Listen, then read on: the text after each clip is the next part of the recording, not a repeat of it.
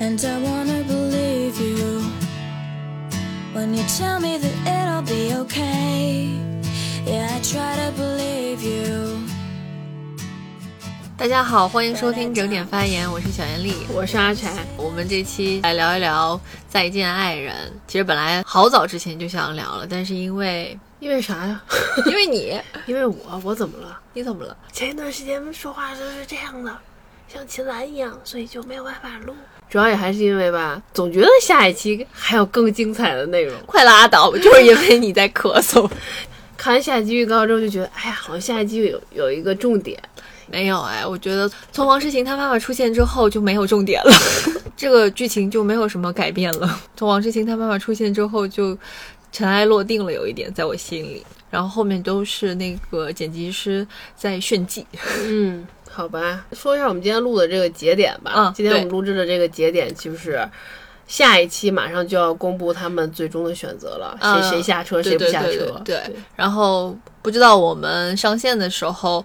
这个节目的最后两期有没有播出？应该已经播了。好，好，好，我们就是正式开始。就是看第一季的时候，是一个特别新鲜的一个刺激，就是这个节目从来没见过，然后会一瞬间其实会觉得他们都很真实，特别想嗯进去给他们调解，特别好奇他们之间到底出了什么真实的问题、具体的问题。对谁爱谁怎么着的？对对对，特别入戏，我觉得肯定有这个问题。然后这这个这样肯定能，好像是不是能解决呀？然后他们是不是这个还没说呀？代入感特特别强，然后特别相信吧，我觉得相信感会更强。然后到第二季的时候，我们没有看完，看了前面几期，还有最后一点吧。第二季给我的感觉就是他们好点啊，就是戏剧性好强啊。好，疯啊！就每个人都好像是一部类型片，赵婉婷和那个宋宁峰就好像就是情绪喷张的那种商业片，然后苏志丁和卢哥的那一组呢，又很像一个文艺片，就从他们的恋爱到现在的问题，在节目里展现的那种状态，就特别文艺片，就特别类型化。艾薇和丽萨姐的那一段呢，又特别 TVB，你会觉得它像特 TVB 的家庭戏，然然后就那种，就就你在心里会有一个，这个好像一个剧啊，就不太代入了，就感觉它不太像是第一季给你的那种，你要面对一对真实的呃伴侣关系，然后面对一对特别赤裸裸的那种情感问题，就好像不太容易融入。然后、嗯反正第二季我有点看不懂，我就啊，有点看不明白，就都都太绕了，说的话都太深了。然后这一季你从第一期开始，你会觉得好像挺清晰的，然后每个人态度也挺温和的吧，就算就是好像大家都准备好了我要表达什么，嗯，就他们像是观察员，然后自己在娓娓道来自己对自己。这段关系的一个观察，我就开始想，就这个节目，就是你不能特别相信，好像又不能不相信，就是嗯介于一种虚构和非虚构之间的那种。我有时候就拿它当做一个短篇小说来看，因为它提供的信息量就是特别有限的。到了现在，我还是觉得有很多东西你是不知道的，就是金钱、呃性，然后他们工作，然后他们在生活里的一些时间分配啊，什么很很多很多问题是很具体的，然后这个节目里都没有提到，所以你只能看到一个生活的切片。它一期节目里的呃一段内容，然后它是一个切片，然后它整期浓缩在一起，然后至于一对这个 couple，它也是一个切片，就它形成不了你看一个长篇小说一样，你可以总揽全局啊什么的，就是那种感觉吧。所以我就当他有一点点虚构性，然后也允许我自己去猜测这一段这个人他说的话是不是带有那种就是所谓的日常生活里的自我呈现。他当然面对镜头他会有自我呈现，但是我们现在聊也要跟大家说，就我们不会谈论就是哎这段是不是有剧本啊什么的。我觉得要这样的话就没法聊了。对我看的时候也不会想谁是按照剧本对演的，对对，但是他至于对，但是他他至于他自己，他肯定肯定会有一些加引号的表演的某些成分，这个是我们可能想要探究的。而且我觉得这一季他演的好像时间点要比往年早一点，嗯就他有点悄悄上线。我我发现的时候他已经更新的第一期了，然后还有一个因为你不太不够关注，还有一个先导片就已经更新了，我印象里他应该是在《披荆斩棘》之后或者是什么时候，嗯嗯然后他放的就比较靠前。嗯然后三对嘉宾，当时看到只认识傅首尔嗯嗯和老刘，其他两对儿都不认识。嗯，老刘不认识，只认识老首尔。对，老刘不认识。就是就之前只是看过傅首尔的《奇葩说》，然后其他的对她也不是特别了解，就都不记得了。她在提她老公是老刘，叫老刘。对，我只记得就当初提过，就在《奇葩说》是提过爱买他鞋什么爱买鞋，就是投资那个鞋收藏之类，然后做过一些小生意，失败了反正之类的。嗯，第一期里边的那段侃侃而谈、表达感情的那段情感输出，好像也看过，是他也看过当年拿那个 B B King 的时候，哎，好好像是。啊，反正就是就是只认识他，对，然后呢又给你看了一个先导片，你就觉得哎呀，他们俩。哎，不是一直很恩爱或者什么的，啊很关注复仇者的话，肯定是知道他们这对嗯夫妻的。然后他们上这个节目，就是我觉得是一个非常大的看点吧。嗯当时就是为了看他们俩而看的，嗯嗯其实。对，大家都会这样吧，就是先看认识的。我觉得比前两季都要看得更认真，尤其第一季可能都到靠后的时候我们才开始追的，然后这一季就是像追电视剧一样，就每每周二三晚饭的时候准时一定会看的，守着看，就宁可这一天本来原定计划是出去吃饭，但出去吃饭就不能看综艺了嘛，就要在家里点外卖吃饭，就会看这个综艺，就到这个地步，他到这个地步的原因是什么？提供我一些情感价值吧，就是。哦，对你哭了好几次。对对，虽然你也不知道它是真是假，反正看的时候就很投入。哦呦，好伤感啊！为什么就是想一直这么追着看呢？就他这一季感觉特别悬疑。啊，呃，一开始呢，你就说这个是老刘提出要离婚要分开的，然后傅首尔说的，哎，我感到很惊讶。然后慢慢你看呢，你发现，哎，其实傅首尔想离婚，对，那这一对儿就这点很悬疑，他们俩，而且他们俩为什么要离婚的这个点，总是你不能明白。他说的都是生活中特别小的事儿，什么他把我的手机格式化了，什么他不能给我安全感，什么之类，就是然后说他没有上进心，然后老刘又说我觉得我自己很有问题，我我我我不能再让他过得更好或者之类的，就觉得这些问题很很严重吗？就如果你们俩很相爱的话，嗯，这不应该构成一个问题吧？为什么要分开？就就是看完最新的那一期，然后 Papi 就说，每次看他们俩的时候，我就觉得他们俩到底有什么问题呢？就是会有这个，就有这个疑问。说就是按故事来说，我觉得他们俩这个故事线是不流畅的，就是他每两期，然后会提供一个问题点，然后每两期又变一个问题点。就我们俩刚才好讨论的，就是戴军和李静来的那次。呃，老刘有一个呃情感的爆发，就突然就说我好像是太爱我自己了，然后大哭，然后这个事情到后面就没有延续了。然后太爱我自己，然后后面的表现就是他特别爱傅首尔，就是什么都为傅首尔着想，或者是呃哪他开不开心，分开他会不会难过，他一个人能不能生活，什么都是把他的这个考虑放在自己的前面，然后但他却说他他他更爱他自己，嗯，然后这个是一个悬疑吧。王诗晴和季焕博就更悬疑了，他们俩总是争论到底谁刷的碗多。第一次的时候是在一个晚上吃饭的时候吧，就很冷的一个夜晚，他们坐在那儿，然后说那会不会那些碗是我刷的呢？那那些碗到底是谁刷的呢？那我刷的时候你没有看到吗？两人都说自己刷了碗，然后他我就很好奇到底是谁刷的，到最后也没有说到底是谁刷的碗。老纪总是会说，那这会儿应该调监控看一下了吧？哎呀，嗯这个到底是谁做的？那我是不是也做了呢？就很两个人就很悬疑。对啊，我是不是也做了一些你没看到呢？就后面也经常会提到这个这种局势。对，嗯然后老纪说他早上起来什么做早餐什么的，然后王志晴说你那会不会就你做的那一天，其他都是阿姨在做或者哦我在做？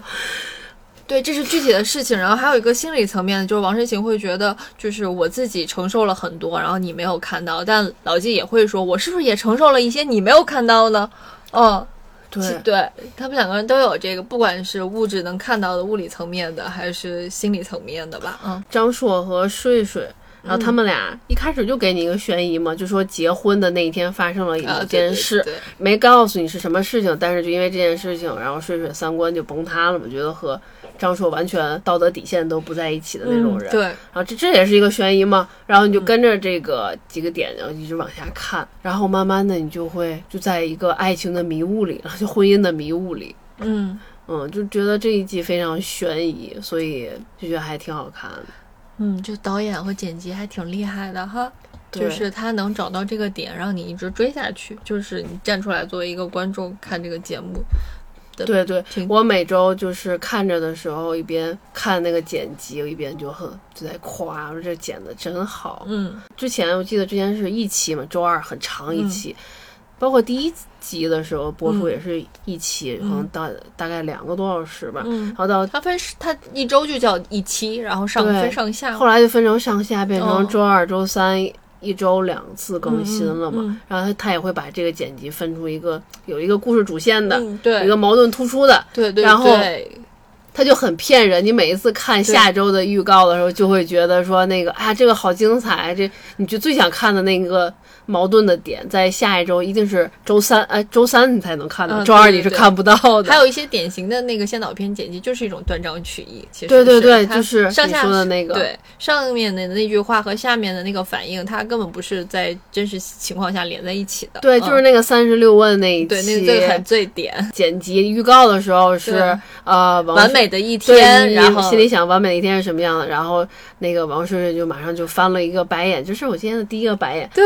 然后全网都在猜，猜包括 包括你对，也我也在猜。猜。我一搜小红书，大家都在猜，张硕到底回答了什么，然后大家都在猜，就说什么，嗯，睡睡做饭，或者是一起做饭等等吧。对，结果发现是不是，就那一天更新的时候，中午十二点，就是有点想看到底张硕说了什么。但事实上，就这么想，起来回想，就是他的那个呃情绪爆点最有看点的那个点，哎，不知道，应该那个其实呃芒果 TV 上能看那个就是波峰波谷的嘛，观看量应该就是其实是穿校服的那一段，应该是情绪最爆发的时候。其实对本来以为那个吵架白对，本来以为他们那一对就是提供的是一个争吵或一个是个笑点，因为它配乐都很搞笑的，像游戏里的那种配乐。然后到最后的时候才发现，哇，原来是一个那些年，嗯嗯嗯，对，原来是是一个悲剧，呃，对，也不叫悲剧了，嗯。反正是就有一种青春遗憾的那种爱情故事啊，突然之间那个泪点就上来了，嗯哎，就是一个 B E 吧，就算是，就是我、啊，我也哭了，就是不只是我哭，太痛苦了哭呢？嗯，就是很戏剧性了，他们也变得有些戏剧性，嗯，当时我看他拿出校服的时候，我都在想，他是在家里出发的那一天，他都想好了要带这个东西。嗯，这一季还有一个感受就是大家特别爱呃谈论一些名词，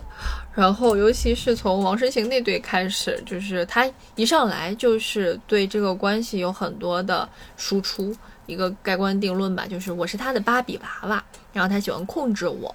然后随之而来的就是呃观察员还有弹幕都会说 and Ken，然后就是什么，这种典型的那种父女关系，他好像他的爸爸啊什么的。到后面他还会用不断用“控制”这个词嘛？我现在都觉得这个词听着就有点烦，就是他说的不是很具体。然后，所以我有一天还问你，我说你觉得什么是关系里一个人对另一个人的控制？嗯，我觉得控制就是说，呃，一方提出了这个要求之后，另一方如果达不到的话，这一方他会有一些惩罚的措施。我觉得也是因为之前大家可能没有那么多对亲密关系里一些相处，就比如 PUA 啊什么这些啊，词，对对对，也是因为第一季之后，或者慢慢这几年大家有了这个意识，就这些词都已经知道了。知道之后，可能就会有一些滥用，或者是就这个词太大了，他的行为可能没到那个那个份儿上。我就在想，老纪表现的那个惩罚很多吗？后来老纪自己还反省呢，就说那个，哎呀，我那一刻突然想到，曾经好像对王世清确实有一些什么什么，然后自己还承认说，那我确实对他这就是控制，只是控制了他。就是在他们俩对不上的这些话里，我就总觉得有些事实是看不见、对不上的，甚至就包括现在大家的那个反应，就王诗晴有的话，我也不是完全很相信。就比如说他说什么机场老纪掉头就走啊，呃，就老纪没有反应，他没有说嗯当时的具体，他没有回回馈我当时就那么做了或者怎么样，所以我也不是很确定。但是，嗯，从情感共鸣上来说，好像王诗晴确实好像忍受了很多老纪的那种暴某种情绪上的暴力，但是你。我好像我不太能肯定他们哪个具体事件是为这个事情做一个论据的，是我是这个心情吧。我但王世勤他现在那种阴影感，我大概能理解，但是我不确定是什么事情，就里面没有一件特别能说服我相信的一个真实的事情，表示老纪经常这样用一种惩罚性东西来控制他。经常说话是前后矛盾的，他有时候会说你什么都不做，然后一会儿又会说他帮我洗衣服、刷鞋，嗯，以偏概全，然后是有一些逻辑上的矛盾，所以弹幕经常是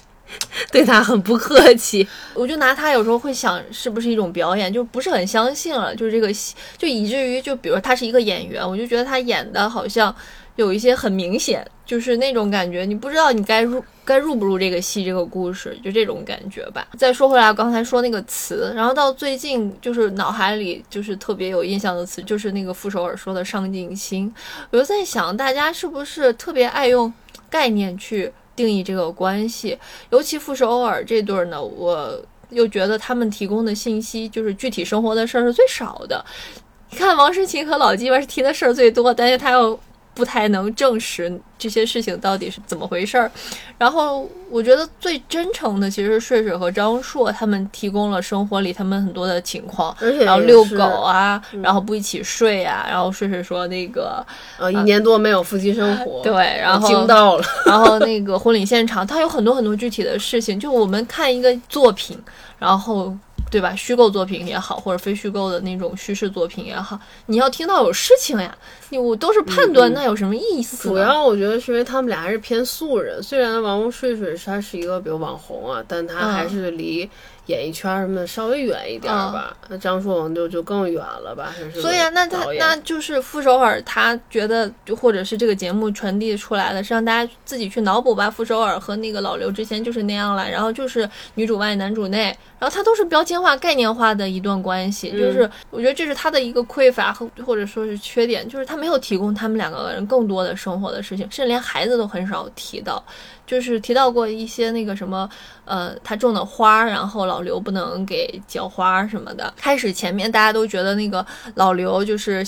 加引号的，很像这是全职主妇的生活，然后全职主妇要煮饭啊什么的。后面又说老刘经常买外卖什么的，然后但其他到底怎么生活？然后傅首尔会说，如果没有他妈妈，然后觉得那个呃没有我，然后就是老刘带孩子，孩子会饿死，会会过得不好。是吧？有类似这种，这些都是一些判断，看不到他们具体的生活，我到现在也没看出来。所以我就说，尤其他们这段关系到就是到某一个某一期之后，我就觉得没有更新的信息了，就是都是在重复，对，在重复自己的某些观点，然后 某些判断。就像那艾薇哥一直在说，他总是打麻将，对对对，对啊，对对，就没有别的话可说，对，或者是出现一些信息，又感觉和前面他说的话有点矛盾，对啊。所以在原地打转，看来看去。然后今天就想，就是我们，你是想冲破这个概念，就比如说那个王诗晴，我是觉得我被控制了，还是就还是本身你就之前就，那你我们不叫控制，叫听取老纪的意见。比如说是在这个专业上，那你觉得是他是在控制你吗？还是你就心甘情愿听他的意见？就是你怎么，就是词汇很重要。就现在我觉得。因为我们现在在练肯定句嘛，插播一句话，就是你对一个事情的定义，然后就很影响你对这个事情的感受。他可能之前就一直觉得他指挥我是是在控制我，嗯，不知道是这两年觉得还是之前。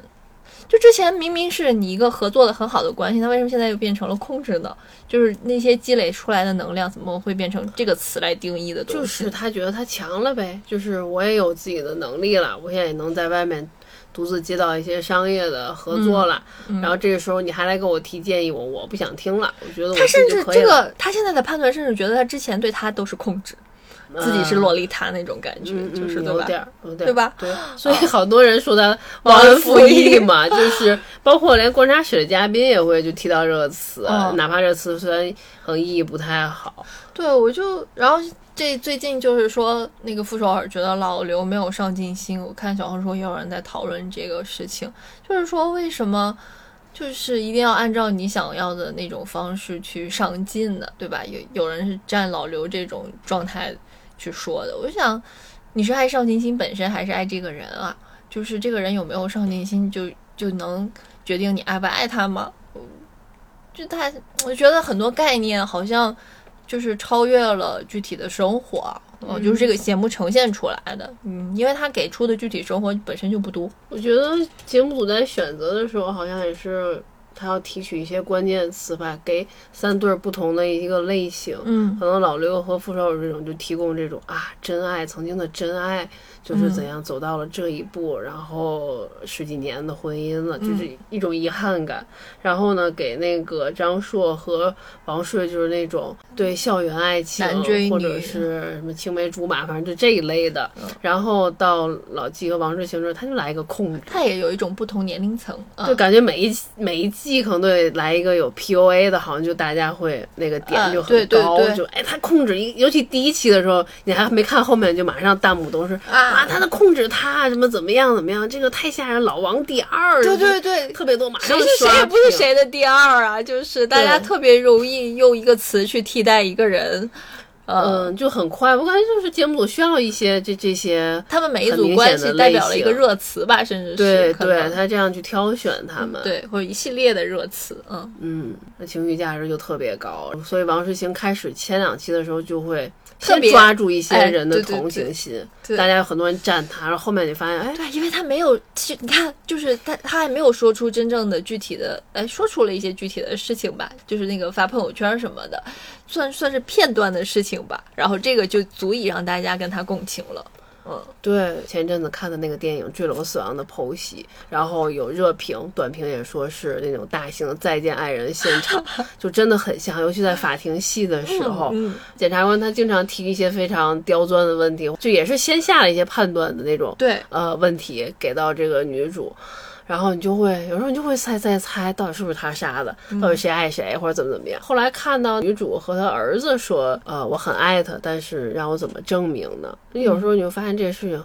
也没法证明。就是现在不是还有一种就是内耗嘛，叫自证，我有时候也是，这也是需要一个解决的情绪问题，要不一对儿一对儿说，行，你就先说傅首尔吧，对，刚开始播前两期的时候，大家其实在网上很多批评那个老刘的，比如说女性啊，女性现在成长了，然后男性特别落后了，男性跟不上了，特特别用男权女权的对，总是用这种方法来评判一段感情吧。对，然后我们今天又回看一下第一期那个弹幕也是，然后就是看老刘，大家就会想到全职主妇不也是嘛？然后就是他怎么就是男的怎么就不行了？就这样。然后我从一开始看的时候，我不知道不知道为什么我就很同情老刘，嗯或者说是因为我可能性格某某些部分和老刘也比较像。嗯，然后我觉得他那种状态也挺好的，挺自在的。尤其你看到后面说傅首尔说他天天挺快乐的，嗯，然后也没什么愁事儿，也躺下就能睡。然后他也说了很多，就是老刘能为傅首尔做的事情，比如说永远等他给他开门，不管几点。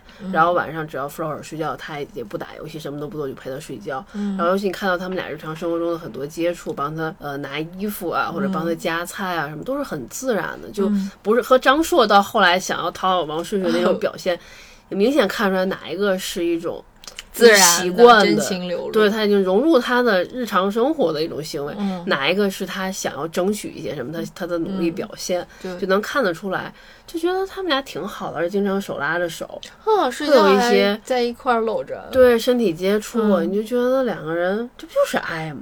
这不就是 Papi 说，他们俩就是很爱啊，哦就是为什么会变成这个样子？嗯然后尤其到三十六问的时候，问题就是，哎，形容一下对方是、是什么？好像是用一个比喻，嗯大概是这个问题。然后傅首尔就说，那个老刘是一盏灯，好像在他家的一盏灯。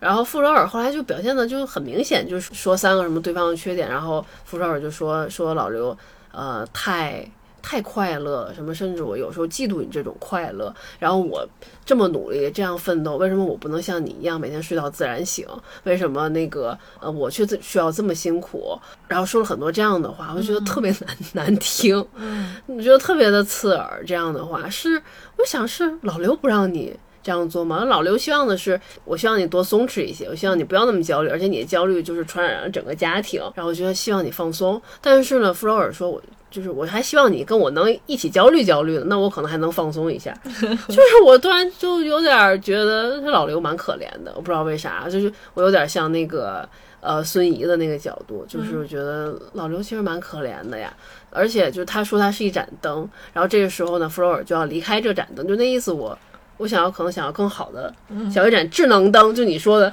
想要一个声控灯，想要一个高科技的灯，我现在不需要这盏灯了。不是对，不需要这盏灯了，就是我可能还是需要灯的，一个家就是要有灯，但啊对，就是对于这这个形灯对，这对于这个灯的形式、材质、各种耗电量都都不太满意呗。就他们两个人两种性格，两种对人生的追求，并没有觉得傅首尔那种好像更好，或者更让我觉得向往吧。我觉得老刘这种状态也挺好的，而且傅首尔总是说那个我还想要更好，还想要飞得更高。嗯，对我当时看完之后和 Papi 反应一样，就是你现在飞的还不够高，你还想要更高。你要如果再回到爱的时候，就所有这三对儿都是，你就会觉得，就这个问题，如果他真的很爱他的话，就是这就不是问题。他对事业的追求已经远远超过了对他的感情、对他的爱，就所以才会有这样的问题在。嗯，感觉就傅首尔从一开始到现在一直在维持一段他和老刘的这个夫妻关系的一个体面。他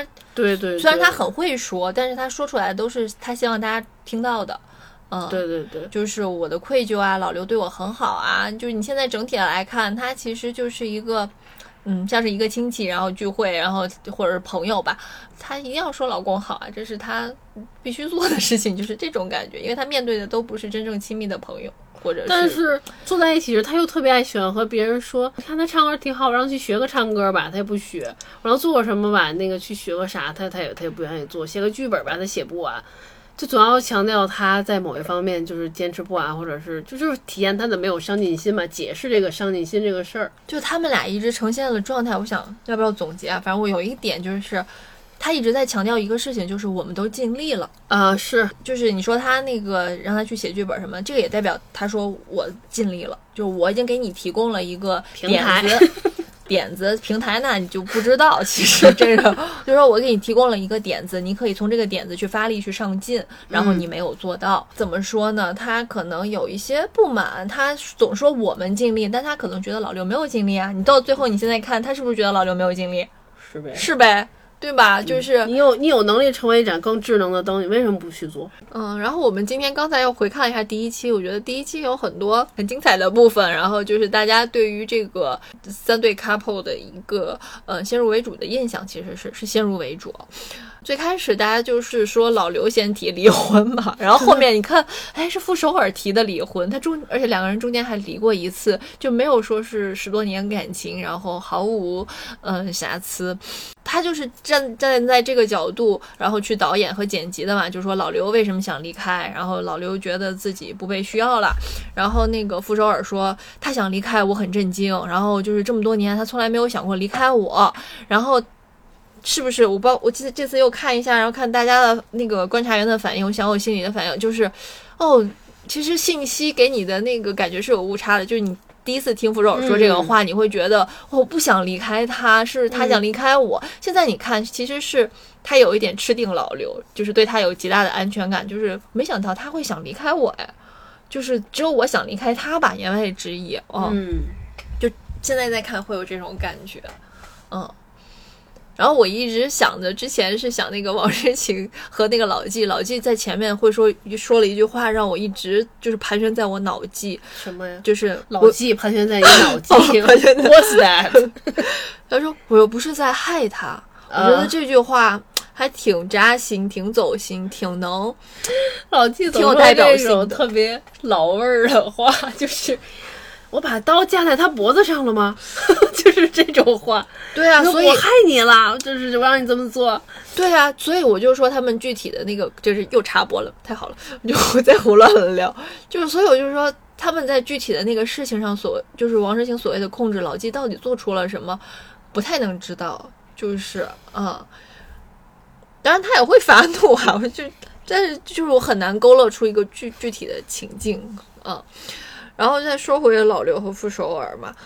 那个对你说的体面很对，因为整体给我看到现在感觉就是他他们俩老想营造一种我俩其实很相爱，我俩或哪怕过去我俩婚姻其实很完美，就是总有一种打造好了的要呈现出来的一种很完美的感觉，所以才让你觉得他俩此刻分开如此遗憾。嗯就因为他把过去描述的太完美了，或呈现出来那种东西太美了。嗯就是什么我俩第一次见面就是一见钟情啊什么的，然后一在一起十好几年啊，嗯一起吃过苦啊，嗯好像现在一起成功收获了，但是我俩要分开了。嗯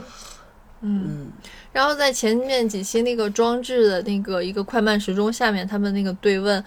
然后傅首尔白问，就是你期待这些不是在婚姻呃为什么在婚姻内不可以完成？然后这个不是你，我这好想再问一遍他哟。对啊，然后你当时看是觉得老刘铁了心要离开，而且老刘总是写是否要离，是是是，然后到后面那这几期之后，就变成了都是傅首尔铁心要离开，然后老刘其实想挽回，但是又觉得要体面就不挽回。其实傅首尔在那个三十六问里，其实他暴露的很多是自己的脆弱。嗯、就是我这次看这个节目，然后。对我有很多共情，很奇怪，我想到的都是我的亲子关系、原生家庭的那种共情。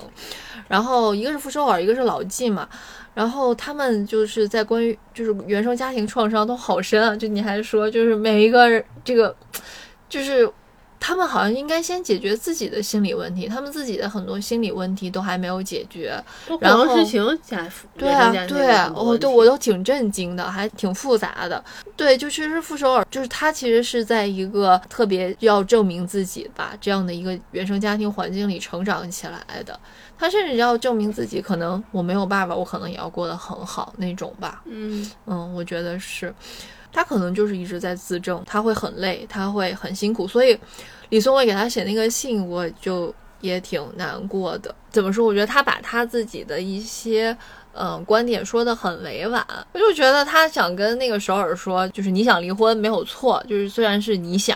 然后另一个呢，就是你要承认是你想离婚，而不是说因为呃老刘什么什么问题，所以你想离婚。嗯嗯一方面就是你要承认这个事情也是你的勇敢嘛，然后就是没有错。他给刘毅写的那个信呢，就是代表你也不要都承担，都说是我的问题，我做的不好，所以首尔想离婚，就是他想离婚了。就是你要承认这个事情，你也要，因为你太承担了，所以首尔也不能面对自己真实的这个想法。嗯。嗯，就是这个意思吧。俩人打呼上，你想，哎，不是我对啊，你想离，这个和结账了买单的时候，哎。节目呈现节目呈现的一样，最开始竟然是老刘想离，就他无比的想被他需要到那种，就是最后 A A 了，咱俩都离，对都想离。我替你提吧，我替你提吧。嗯。然后我看这个特别难过的是，就是这个算是一个话外，就是有一种让我想到了我和我妈妈之间的那种关系，就是有爱，但是我想离开了，然后我想自由，但是我好像总带着愧疚，我觉得。好像错了吧？他那个李松蔚给傅首尔写那信，最后打在屏幕上写的是：“但是首尔，你可以为自己而活，你有权利做任何决定，你不用非得说服自己或者寻求谁的认同。自由就是带有一些重量的，你会恐惧，但你也会享受这份疼痛。我觉得，就是它适用于很多，就是你想做自己，然后你同时要自证的那种人。很多人就是这样，我觉得我做自己好像也没错，但是我又为什么我好像要向别人证明我做的很好，做的很对？把这段话里的首尔换成王诗晴一样适用。但是王诗晴，你可以为自己而活了，你有权利做任何决定，不用非得说服自己或者寻求谁的认同。因为其实他也是有点儿就对想离，然后但是需要找点儿什么。对啊，一方面因为什么什么什么，所以我想离婚。对但这句话不能就是直接说我想离婚了，就是好像不行。我觉得是很微妙的那种女性承担的压力，就是在这一点上，我觉得，所以刚才我们说，不是说看那个什么主外主内这种，觉得这种压力是最细微的，就是女性承担。就她为什么要体面啊？就是是这女性要出来讲我很体面，像老刘他不会出来讲我们的婚姻其实有多好啊什么的，然后叫什么？像有女朋友，喝酒打你有女朋友，只要不是这三点，你都还能过。对啊，就是这个，一会儿你可以查，觉得这个都不是以女性为主体的，你不觉得吗？就我就不想，我就想离了，不行吗？但是讨厌了调调节吧，就是调调解的一个原则性问题。然后就是人家觉得这是什么呀？民政局，人家、嗯人家这个领导觉得，只要这三点里有一点就没不劝了吧，对就可以就离了。如果不是这三点呢，也许还有另一方面，你会发现这个问题都在男生身上的，对吧？打啊你，原则性问题都在这有。女朋友，嗯，他有还是他有男朋友，好像有那么一句吧。喝酒，嗯喝酒以后打你，那就更不行了。嗯，然后你现在再看，其实王睡睡也有一些，就是他很怕自己选错了嘛，就是大家看我选错了。就他很爱张硕了，现在大家都看到了。然后他希望张硕能更爱自己一些，然后以证明自己选对了嘛，对吧？就刚才我们开篇讲，现在想问，就说如果一个人你觉得他有道德瑕疵，你还愿意和他在一起吗？我觉得他那个闹婚那个事情，他表他的表现其实是一种道德瑕疵吧。所以就看到这个，会觉得特别能理解傅首尔很微妙的心情，就是他不管说什么，我觉得都其实是带着一种枷锁和很沉重的痛苦的。你甚至也可以说，他为什么就是他反问的那个，我怎么不可以像你一样，就是。因为他痛苦太深了呀，就他从来没有能像别人一样轻松，不只是老刘，就很多轻松，就是他这个指代的不是老刘，而是那些轻松的人。我为什么不能像那些轻松的人那样轻松呢？嗯嗯，他自己可能也很痛苦，就是他这个问题是我为什么不能放松下来呢？嗯，挺难过的是，就是老刘这个人的存在也不能让他放松下来了，这是他不要这盏灯的一个，可能也是一个原因。就他看到老刘已经。就他知道他可能需要放松，但是他看到老刘他也得不到这个，他反而期待老刘可以有上进心，就是一种反向吧。我就觉得他的那个就是叫什么，现在一个流行的说法，就动作他变形了。他其实是期待自己放松下来，也期待老刘可以让他放松下来，但他们好像都找不到这个方法。嗯，就他完全可以放松下来，他肯定是大概知道，他甚至可以说是不是说他可以不再高飞，而是说他可以用放松的心态去高飞嘛？至少他现在资源比较多了，又有稳定的家庭，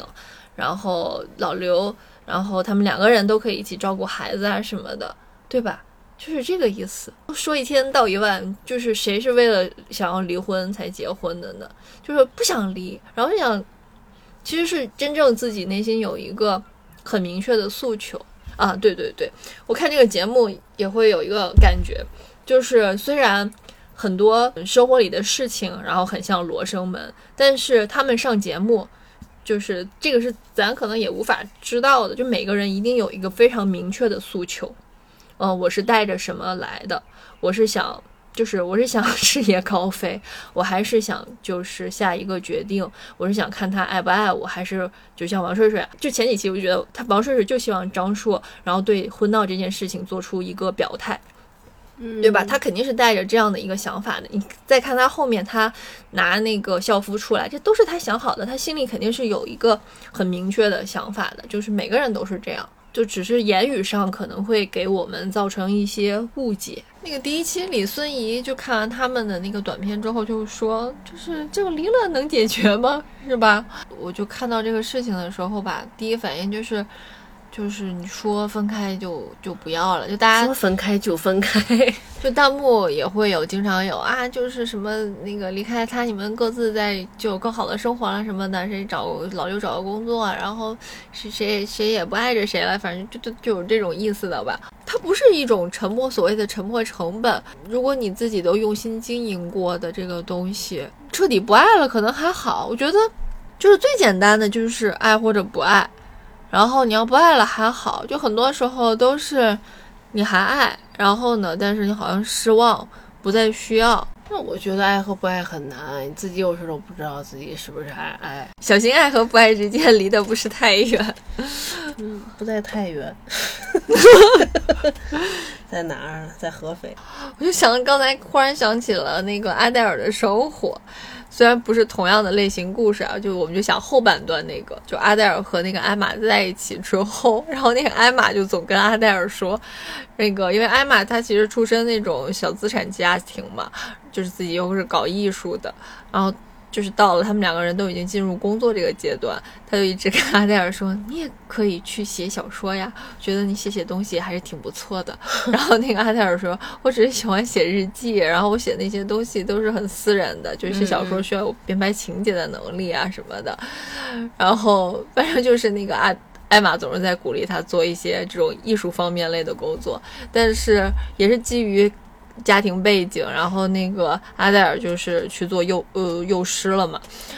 然后两个人渐渐的就是精神上没有共同话题了，没有共同的生活了。其实，觉得这一点和那个老刘和傅首尔也有点像，之前的爱也有嘛，就是认真的爱过，但是现在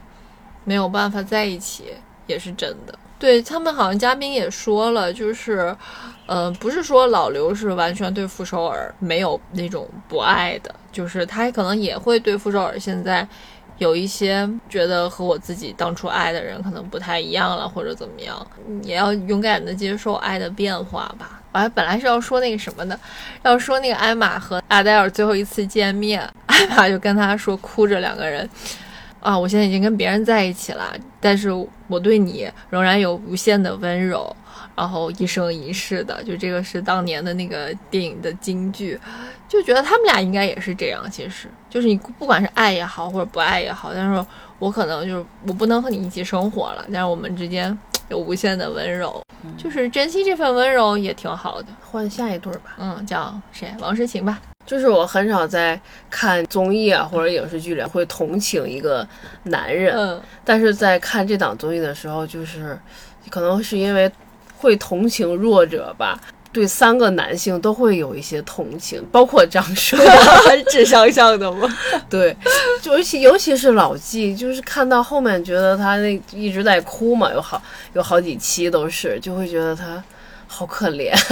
呃，王诗晴也哭，你怎么不可怜他呢？怎么说呢？嗯，是基因决定的，生理上的本能。就个人的一些意见吧，个人的感受。嗯，当然，我们要相信自己的感受。当然，弹幕也是啊，都大家都站在了一起。嗯，开始是把王诗晴当做一个受害者在看嘛，他他说的老纪在控制他等等等等，然后到后面呢，观察室大家也说觉得到不了控制这个层面啊，嗯。然后呢就觉得王诗晴之前也享受了很多老纪对他的一些帮助吧，包括事业上的，然后房子什么的也都写的都是他的名字，然后钱也都给他管，然后就知道就老纪付出的东西越来越多的时候，你就会觉得，呃，王诗晴这样对他好像有点不应该，或者说王诗晴，你可以直接就说我、嗯我不爱你了，嗯就是我想离婚了，嗯。但是你不应该再去总是说很多很多的原因来，伤害他，对。就大家都普遍是觉得那个王诗晴在逼老纪先提出离婚，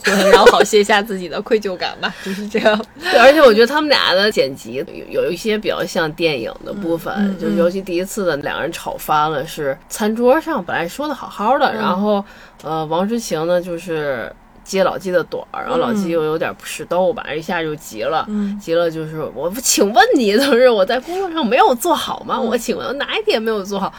然后就是愤怒离席了嘛，就回去一个人睡觉了。然后王世清去屋里找他，然后老纪都睡着了，戴着耳塞吓一跳，然后来安慰他，就说难别生气了，别难过了，睡觉吧之类的。他说首尔姐让我来的啊，那然后那一段。吓一跳，腾 腾就弹起来了。他当时配的那个音乐也挺好听的，然后他还搜了一下嘛，叫这首歌 You 叫 Say You Say，然后王世晴走到了外面嘛，当时是很空旷，大家都去睡觉了，脚台子上面。对，捂着脸，然后在那里哭泣，嗯我咱也不知道是真真哭没哭出来吧，反正是在那里哭泣，然后有一些剪辑啊，剪辑他们刚才在争吵时的一些样子嘛，嗯，啊，剪的还蛮蛮有因为他电影感，就是王诗晴坐在那里哭泣的位置，正是他们是他们吃饭的地对方。对对对，正是他们前那个几几分钟之前吧，十几分钟之前，然后在那个桌前争吵的那个位置，嗯。就对于他们这一对儿看的时候的心情起伏是比较大，因为一开始呃就比较站王诗晴嘛，啊还是会有一个，虽然你心里不想就比较是个中立，想客观一点，但是你还是会有一个心理上想比较同情谁，然后到后面你又觉得，哎呀老老纪这个付出这么多年，嗯。啊苦哈哈怪认真的，是是个挺好的人，然后再看到那个王诗晴的母亲出现之后，尤其那一集你就觉得，哎呀老纪实在是有点可怜，然后再到那个后面，就是他有一个剪辑点，就是这几对儿都要分开了。分开之前，然后老纪去房车，其实想跟王诗晴示个好，结果两个人又大吵一架。嗯看到那儿的时候呢，哎，好多人就就是，尤其是好多观察室还觉得当时是老纪有点失控了。嗯那当时在镜头外看，就是在那屏幕外看的时候，我反而是觉得。还是王诗晴的问题呢，嗯。我当时有点没明白为什么观察室是是那样分析的，嗯。因为当时老老季来其实就是想要一个答案嘛，就是你会会怎么选。嗯。然后王诗晴突然就提了一个别的事儿，就提说昨天晚上睡睡去想去山下上厕所，然后让张硕陪他一起去。这件事如果是我让你陪我去，你肯定不愿意，你肯定会觉得呃是我事儿多，为什么不能在车上上？等等等等，就是王诗晴的沟通喜欢是就一个个点，然后他会说别的事情，然后这件事情没说完，然后又扯到另一件事情，然后又会说出国怎么怎么样，然后另一件事又怎么怎么样，你然后洗衣机坏了你为什么不修，冰箱什么都是我在弄。如果是对方这样跟我沟通的话，我就会觉得他有点找茬，就是会就着一件事情再提另外一件事情。他提对比这个事情，我也嗯大概理解啊，是大概理解，但他明显他他他他是一个假设的事情。另一方面就是他拿人和人对比这个事情就挺拱火的。对吧？嗯后来好像是傅首尔他们在单独就是男生女生分拨了之后，然后那傅首尔好像说了吧，好像就是你这个对对，就是说，呃，你用他能他不能做的事情去和别人能做的事情比，但他能做的事情呢，张硕也做不到，对吧？他把房子、把钱都给了你，这是张硕其实也做不到，为什么不嗯看这一点？这简直就是一次无效的谈话，啊，一次失败的谈话可以说。啊、对，反正他们两个人的每次的这些矛盾吧，看来嗯。看去，有的时候你会就比较摇摆，然后反正看到最后，你就是觉得，反正我是觉得王诗晴就是不爱他了。嗯。尤其是好几次老纪都说，呃，我老了，我特别、我特别担心自己老。嗯。但是王诗晴从来就没有说，就说哎你不老啊，你看你身体，你健身，你身材比我们所有人都好，这这正向的话从来都没有说过。而且两个人肢体接触特别的少，每一次都是老纪主动去，比如摸他的手啊，就是在在餐桌上有有一次是一次和解吧，是首尔，然后就一次劝说，在陈明来之前，然后也是老纪先主动摸的他的手，然后包括王诗晴去房间看他那一次，嗯嗯，也没有主动的拥抱或安慰对慰。那个一看就是对那个老纪下起来，我就有一句话说的，呃，很触动，他说这很反常啊。反正你怎么会来安慰我？我的天呐！嗯，对，呃，到三十六问的时候，老纪在他怀里哭的时候，反而觉得有点儿不真实，就是他们两人表现的非常客气和疏离吧，嗯就没有一种很亲密的感觉，嗯，我觉得那个王诗晴是准备好自我呈现的。就是想 表现留下一个很好的一面。对，嗯，对他那个完全就是带样儿。提前搜过题目了，也准备好。我觉得就老纪他剖析了自己的自我和原生家庭，那个还确实挺感人的。但对于他们两个人的关系来说，没有什么新的内容、有价值的信息，其实是。就是觉得越把一个那个场景架在那儿，就所以我觉得后面下车什么的，它就是你戏剧性越足，然后人的表演的那个成分就越多嘛。对，尤其是看他这一对儿吧，我就觉得，当两个人的感情出现问题的时候，一方一直在自省，一直在要求自己改变，或者我错了，我改这个。他当他没有一个呃底线的时候，我觉得其实挺没有必要的。也不是说老纪改变不好，其实他。也确实有一些自己的问题，比如性格上啊，或者太、太执着呀，嗯是改变是挺好的，但是就是如果你想挽留对方，然后一直这样说，哦我改，还有什么就是我我都能改，反正就是只要不离婚，干啥都行，嗯，就觉得也没有太大的意义。到最后三十六问的时候，还是说输赢的问题，他说就是我输了嘛，其实。嗯嗯，只是你赢了，就觉得在这个关系上，当时就觉得这个男人好卑微啊。嗯，就他们俩这个就像那个歌词写的，就是爱情一个人挣脱的，一个人去捡，老纪就去捡的那一个。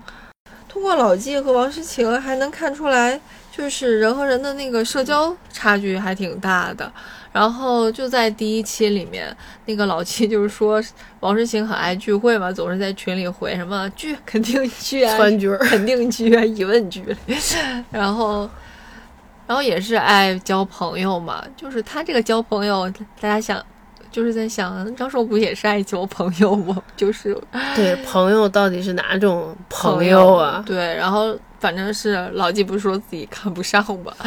然后但是老纪也是一个 i 人吧，就属于他好像就是也是没什么朋友。然后我就忽然想到，就说那个在提到大家在提到老刘的时候，就觉得老刘也是很孤独的什么的，就觉得他找了个找份工作就可以了。就大家在混淆很多问题，社交问题不是通过工作就可以解决的。就甚至大家觉得可能那个老刘和傅首尔的差距好像是呃老刘找个工作就能解决，但这也不是很复杂。然后就两个人，就是老刘和老纪都是一个 i 人吧，就是都比较向内，然后确实也没什么社交。上班认识的人就是朋友嘛。嗯，然后他会感到一种被孤立感。他说我被他和他朋友孤立了。就是这个孤立你怎么理解呢？就是坐坐一块儿说他坏话。对，我也想到 是这个了，嗯，所以他有时候有的发怒可能不是一次两次的，对，所以他不是说在餐桌上，可能之前也参加过一些聚会，但是总觉得王诗晴说喜欢在众人面前揭他的短儿，嗯嗯然后他就不去了。嗯嗯，啊，也可能是他自己就是不喜欢那种开玩笑的氛围吧。但是感觉他还挺幽默的，有时候他也挺能开玩笑的。对啊，挺好的。不太明白，很多时候我觉得他不知道是不是在镜头前，很多时候情绪很稳定啊。其实就王诗晴说，有时候很多事儿我都听不下去了，老老纪就只是唉。就是很多具体的情况他就没说，就像那个他提那个飞机什么拉几个箱子的事儿，然后还有一个打车，然后老季不就只是问他，当然他可能有一些东西想隐藏，然后他说最后是不是我自己解决了呢？他就这么问就就完了嘛。他王世晴说不会说话就别说，就嗯少说点儿。但是我所以我，啊，对我看老纪其实还有一种，他很像那种就是，呃，不会好好说话的父母，就是他可能说的其实比较少，他已经压抑很多了，他觉得他自己已经在尽量表现的很 nice 了，但是他一说话就错。就他一说话就已经可能是都是一些不漂亮的话，就已经是情绪到那儿。第一期不也说吗，他说呃我就想让你知道那个没有我你不会更好，就这种话，就按他本心，就是他是愿意让 毛诗晴听到这种话的嘛。再重新看第一期之后，觉得老纪真的是，变化巨大。从一开始在镜镜头前能喊这种话，到最后说改我我改。嗯，就是他这些说话方式，他们俩的说话方式可能都应该改。就我觉得这个节目，他们是不是应该有一个类似那种，呃。就是找一个老师，然后一对一教学。就尤其我看完张硕那个三十六问之后，应该有个老师告诉他：“你看你在这儿你就答错了，那这时候这个时候女生就已经生气了，不是到那道题的时候才出问题的，就要这样给他们讲。然后包括可能老老纪他们这种问题，应该是这样：就你把你婚姻录下来，让老师一对一给你讲，就是这种，这样会比较好。如果大家都有共同目标的话。”那剪辑也蛮有意思的，就是王诗晴之前写的都是不离嘛，都是否。第一次写离的时候，就是他妈妈到了那天，他们发生很激烈争吵，那天肯定他就写的是离，然后。再后来有一次是两个人因为这件事有和解了，嗯和解之后，然后他写的还是离，然后镜头还对着他还问了一下，为什么这次还写离？然后呃，王诗晴还是给了一个理由了，就是我不太相信他后面是不是就能改或者怎么样的，我现在还是就是一个犹豫的态度。然后等下一次还写离的时候，镜头就不问了，嗯，其实 就一开始就想离，是不是？嗯，是的，挺有意思，就是他和傅首尔都是开始可能是犹豫，哎呀不离，至少要给自己哎制造一个弧线吧，对，不然来了也没没没贡献啥情节点。但是这点张硕就一直都是不离。哎，还有什么可说？没什么可说，直接直接就说张硕和王睡睡。对，说你怎么同情张硕的？最开始我是是为了看王睡睡怎么骂人的，就他说话哦很新鲜，他骂人的话都很有意思。嗯就是哎，他上辈子救过你是吗？是吧？嗯他朋友，他还是你哥们儿限，结节都出来了。就特别逗，就是嗯九零后那种说话的方式。然后很直接，在屏幕前就生气，就马上生气就爆发，呃，然后看到哭，对对。他一直在哭，他哭了好多哟，嗯，就挺心疼的。看那个张硕就很生气嘛，就挺讨厌他的，嗯，很直接说就还是挺讨厌的。然后还说自己长得像什么张若昀、雷佳音，还有谁呀、于呃于国伟，啊，对，我觉得我们这样说对观众造成了二二次 伤害造成了二次伤害。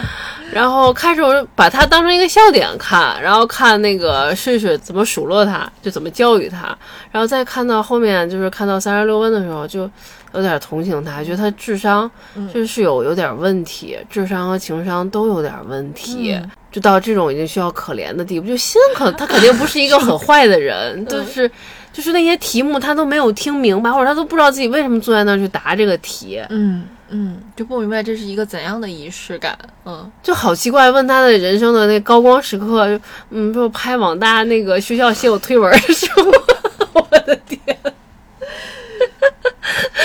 呃，那为什么让你俩来答这个题呢？你说这干嘛呢？就感觉就是电视台来采访我了。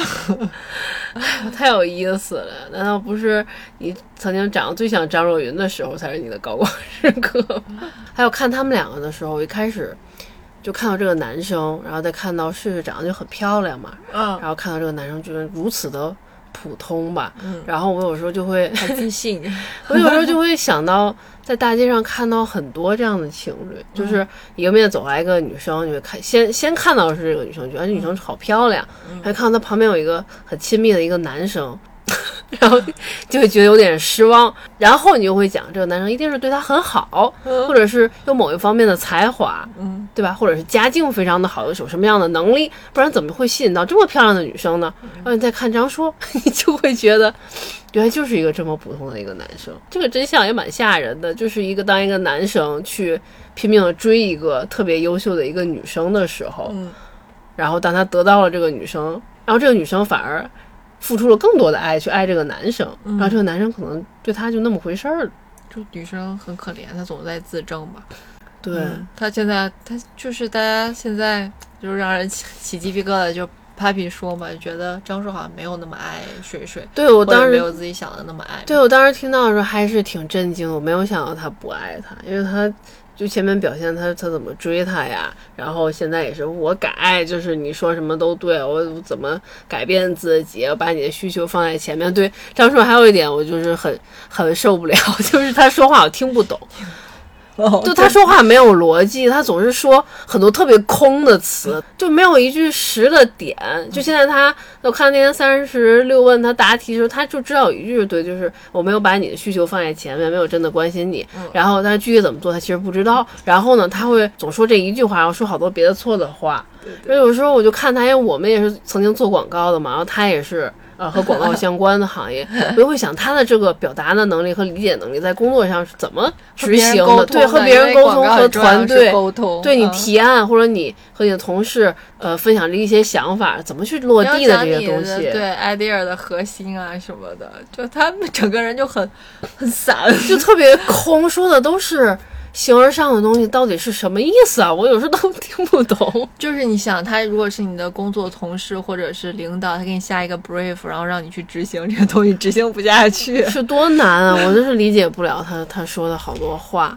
然后再一个感受就是，他肯定是爱王睡睡的，但是他害怕王睡睡，这害怕要多过了爱，嗯所以他总是说错或做错。嗯就他面对王睡睡的时候，就像一个学生面对老师。其实王睡睡很厉害，那他逻辑性特别强。嗯，然后当他忍耐到一定他限度，他脑子里有还有很多素材库可以调取，对，他就就是直接直接攻击，嗯。然后你完全没有还击的能力。嗯，因为张硕没有储备，另一方面，嗯。他们就他们在他们这个关系里，嗯，就是对他没有这个知识储备和信息储备吧，他答题的时候，就是会先想他喜喜欢听什么，嗯。然后他不想听什么，然后看他的反应，但是他还是猜的都是错的。嗯。越这样想，他越答的是错，他没有从自己你心里到底是怎么想的，嗯。你自己最想说的是什么，他没有想，他就想他想听什么，嗯。然后我就想我就说什么，嗯。嗯，然后猜的还都是错的。嗯然后一次一旦答错，然后王睡睡一旦生气，开始攻击他，他就更不知道该答什么，嗯，就跟坐那儿考试答题一样。对，这道题答不好了，慌了，然后就老师在旁边守着你看你呢，对你做第一道，做第三道，对对对对，是这样答吗？那道题就就反问，一反问你，立马啊，不是，那我上面这道是不是也错了，老师？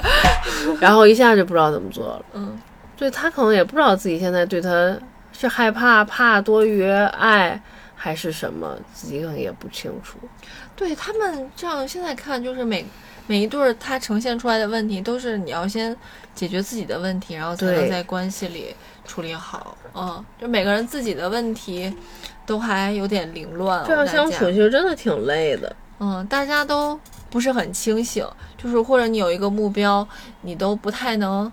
嗯，奔着那个目标去执行，对，所以就是王睡睡说，为什么你给别的呃女孩儿可以送花，你的朋友和你给你妈妈送花，你都不用问，你你给我送你就问。嗯对他可能就是害怕错了，然后他给别人送，他无所谓，别人不喜欢或者是怎么着的，他也他也当不知道，无所谓。但是你给他送，他如果不高兴啊，或者是什么，他就有点怵。哎，但这好像是一段关系的盲点，就是大家可能会看出来张硕已经有点怵了，别说怕或者具体的什么的，就是观察室的人也说嘛，他根本对抗不了王睡睡的那个智商，然后但是王睡睡可能没太觉得，甚至他没太觉得张硕比他傻，是吧？嗯，他可能没有觉得张硕已啊，他甚至已经没有觉得张硕就有点虚他了，或者怎么样。也说了嘛，他自卑嘛，他姐姐也来提点他，说他总是就是太强势嘛，他的表达，嗯，他那白眼翻的之类的。嗯，不过确实人在十五天改变自己还是挺难的，虽然当时有其他的外人给你一些指点吧，嗯能维持个三四天，那后面可能又打回原形。或者他们这个可能就是一次呈现，然后让观察室让。就是有更多的加引号的老师吧，他们可能需要求助，需要帮助，然后就有人能能够指点他们一下。嗯嗯，就如果他们带着真正的诉求来的话，我一直看这个也有一个想法，就是嗯，先拿张硕和王睡睡说，我就觉得王睡睡其实已经想了很多了，包括他几次和张硕对谈，他把很多他们俩关系之间发生的事情，好像就是不管是金钱呐，你如何处理朋友关系和对我的关系。就是女生都已经就是脑子里有一个清晰的我如何处理这个亲密关系，然后就是问题是怎样一步一步发生的，啊，对他王睡甚至他会分为结婚之前和结婚之后嘛，就是你不觉得结婚之后，他要反问张硕，张硕才会想，哦，我结婚之后对你是有问题什么的。女生已经心里写了一篇论文了，然后这个男生这个还在做选择题。对啊，对对，情感关系里面其实是需要一边学习你一边答题的。然后呢，呃，我想说的是最 就最开始大家会想啊，都是这个三对儿都是女生比较强，然后男生呢就是事业开始走下坡了，然后好像是如果男生事业好像要如果也很强，然后就就可以势均力敌，这个问题就没有了。尤其傅首尔和老刘那一对吧，就是如果那个老刘事业要也强，然后解决了工作问题，他们俩的关系问题就能解决了。就是说，大家追求那个工作越来越好吧，就是工作越来越好，就是值得舍弃爱情。就是如果这个人拖你的工作后腿了，嗯让你的事业不能高飞了，那你这段关系就应该舍弃。就就是嗯弹幕啊，然后还有那个网上很多评论都是，就是你离开他，他你能更好。然后这个更好指的是什么呢？嗯，就是大家对于亲密关系真的是很没有耐心。亲密关系难道不是你生活的一部分吗？为什么工作事业才是最最重要的一部分呢？我当然我也有啊，我不是说一个局外人，就好像大家对于财富的渴求和欲望特别强，超越了你对爱和亲密关系的渴求。你是说你一一直从，比如说每个人从毕业之后，然后工作，然后一直直呃腾飞到上海了吧？就算这么说他们。然后，那你我们对亲密关系的付出呢？我们这个题不是也得一直答下去吗？然后你就不想答这个题吗？就亲密关系是可以舍弃的吗？我就就是永远不想，就是我觉得女生有其实是在一直学习的。嗯，我倾向于觉得，就我觉得老纪和王诗晴比较像，一直都没有学习过这个东西。然后我觉得傅首尔他也是有一定自己的积累，老刘他们应该也有。一个是孰重孰轻，一个就是说这个东西就是要一直学习的嘛。有那么多书，什么非暴力沟通啊、亲密关系啊，我觉得王诗晴和和那个季老师要是可以一起学习一下、看一下，我觉得都就是中间某些环节都可以处理得更好。在两个人十多年的相处当中，我觉得这个节目比较好的是，也是呈现出来这个这个状况之后，让你发现。哦，在我们这个世界上，除了我们要学习那个什么呃知识，然后学习和人谈话，然后获取呃在社会生存中生活的这种法则，了解历史，了解什么，我们要了解亲密的关系啊，这是很具体的，这是比附近还要靠近的那种真实的东西，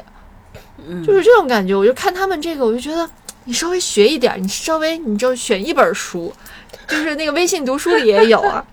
我记得那个陈明还给呃老刘推荐那本书自卑与超越《自卑与。超越》，我觉得那本书有点老了，不不太适合他。嗯，嗯，是，就是大家心理健康上的成长还是没有。对，呃尤其你看老纪，他们有一次在沙漠里，嗯沙漠里他们躺下看星星，然后两个人就是聊天，聊完天之后就大家散伙往回走，然后老纪和那个老刘走在一起，然后老纪就说：“凭什么现在他想离啊？我我花了十年的时间，就是我现在拥有现在的婚姻，怎么能说没就没了呢？觉得我没了我这段婚姻，如果这段婚姻失败了以后，再也没有真爱了。嗯我再也找不到爱，我不会再投入下一段婚姻、下一段感情，再也没有了。但其实他才四十二岁，嗯就他其实是特别悲观和消极的。嗯看他总是那么紧张，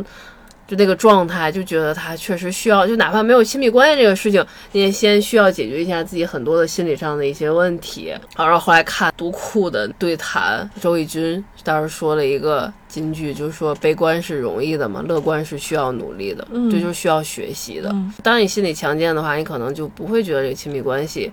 对你的伤害有有这么这么大，或者是你觉得从中可以学到点什么别的之类的东西？你说财富这个事情和事业、事业心什么的，我觉得就是在两个人的关系里没有办法，就是财富更多的一方就是在两个人的关系中占有更多的话语权。嗯，对，因为金钱那个就亲密关系那个书里讲了，那个亲密关系里面讲金钱是一种权利源，就是源泉的源，而且它是比其他任何权利都要灵活的。就是你可以随意调动它，它可以施展的方式有多种多样。就是它会显，就是你一旦占有了金钱，你就占有了很大的权利，对吧？所以我我拥有了金钱，我拥有了财富，在这段亲密关系里，我也拥有了不去学习如何经营亲密关系的权利，让对方去学习。不是啊，这个反而是你权力越大，你的责任越大呀。对吧？是吧？我我们是应该这样看待问题的嘛？就是你权力越大，你要对你的这个拥有的权利有一种敬畏感。就是首先，它不是全靠你一个人来的，对吧？你像，就是你有那么多钱，对吧？你富有那么高的权利，然后不代表这些东西都是你应得的。你要是要感恩全世就是世界的这种宇宙的能量，然后一个是感感恩身边的人啊，对吧？是不是自我太大了呢？就是因为你获得了这些东西，然后你的自我太大了，你慢慢就大到占据这个周遭的一切，就没有别人的空间了，没有甚至没有别的那个宇宙能量、别的原子，然后聚合在一起的那种空间。当然不是说有钱倒有错啦，肯定不是这个意思。我最近都是在讲各种平衡嘛，我们两个人在学习各种事。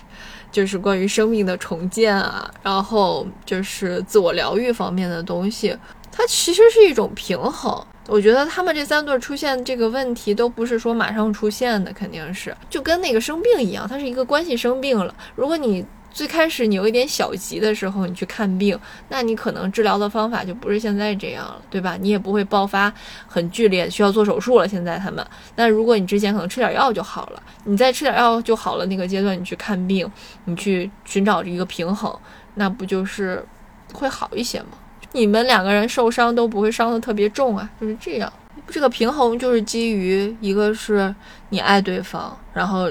你珍惜这份。爱情这份关系，啊，如果你带着这些东西来之不易，就是你看着你已经拥有的东西，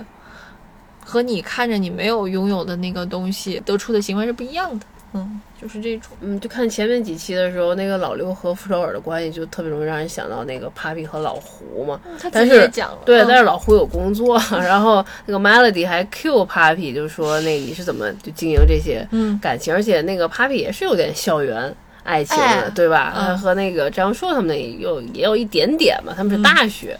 Papi 就说那个老胡会阶段性的会有一些情绪上的低落。啊，就是觉得这女强男弱吧。然后呢，那个 Papi 想了一个办法，就是会找这么一天，比如一周里找一天，或者一个月里找那么几天，呃，两个人出去喝咖啡啊，看电影啊，啊，逛街啊，就过一些两个人共同可以过的生活和事情，确实还是挺好的。两个人一起做一些什么事情。嗯，比如两个人同时看一本书，两个人一块儿看个电影，就制造一些共同话题呗。啊，我们最开始看前几期的时候，在朱女士家，然后看，然后那朱女士就过来说，直接就是说那个，嗯，傅首尔要多带老刘出来这么做几次节目，然后他们俩感情就应该好很多。嗯嗯嗯，就两人出来一块儿旅游了嘛，这不相当于也是。嗯，对。最后看来，我觉得其实就是王睡睡是我觉得特别真诚的一个，就他。刚才前面也讲了，他是带着那个关于婚闹的那个诉求来的。另一方面，他其实透露的这个生活的信息最多。对啊，然后虽然只是寥寥几句吧，然后那个说没有夫妻生活呀，然后那个房子是怎么回事？我看加更，然后也也说了，就是他好像是那个家里有一个自己的房子，限购，对限购，就写的说的很具体啊，这个房子的名字啊，那个张硕的投资的问题，嗯，呃，就这些他都会拿出来说。对对对，然后大家对他们的关系会有一个很清晰的认知，不只是说那个，张硕更不可原谅，对我没想到是这样啊，就是，尤其看到那个房子的问题的时候，我觉得大家肯定都炸了，心里。嗯嗯。然后相比较，我就觉得对傅首尔和老刘知道的很少，就是他们之前老刘是怎么支持他的啊，然后有没有、那个 Papi 也会讲嘛，有一段时间是老胡养我，我觉得这都很重要啊，有没有这种时候啊？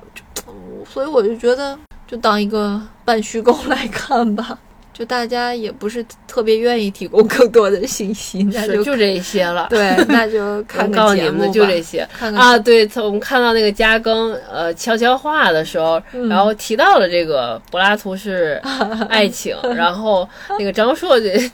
就张硕他们就已经说了都是没有一年多没有夫妻生活了嘛，然后张硕就想问老季和老刘说，我可不可以问你们？老季说不可以，可以，马上就跳过了。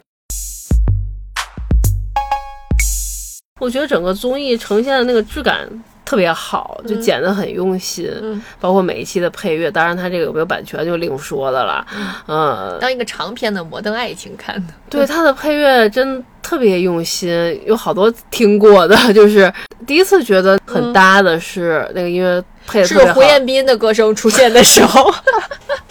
对，胡彦斌那个片尾曲也挺厉害的。还嗯我开始就说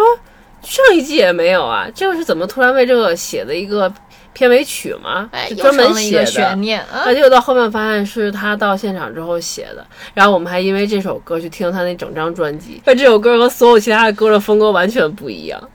对，写的还挺好的。啊，这首歌对我有一天看完，就是好像是李松蔚给他们寄信那一期之后，我觉得哎呀特别伤感。然后我在刷碗的时候单循环了好多好多遍那首歌。呃，再往回说，就是一开始觉得配的特别好的是那个老刘的部分，然后配了一个 The New Boy，、就是说两个人的那种落差吧。然后再后面我听到一个呃 BGM 特别熟，是我的解放日志的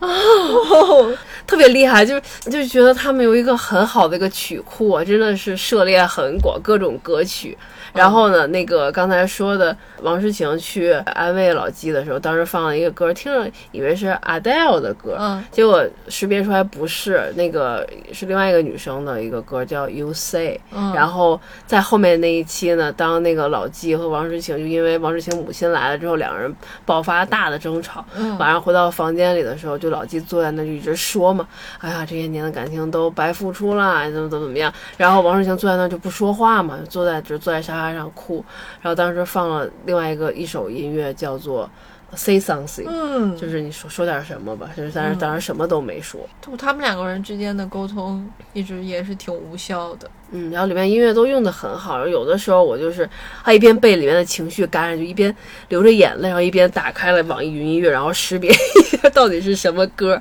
然后标个红心，然后一边默默的在心里觉得啊这个这个音乐真配的太。恰当，连歌从歌名到歌词都这么恰当。对，而且他剪的也很好的时候，你觉得那个剪辑一定是在那个音轨上，他这会儿他已经嗨了，就是那个对他结尾掐的也特别好，对那淡出的点和那个呃配的文案收的都特别的好对好。，嗯，他通过那个剪辑，就是呈现了就是电影感吧，他的那个戏剧性。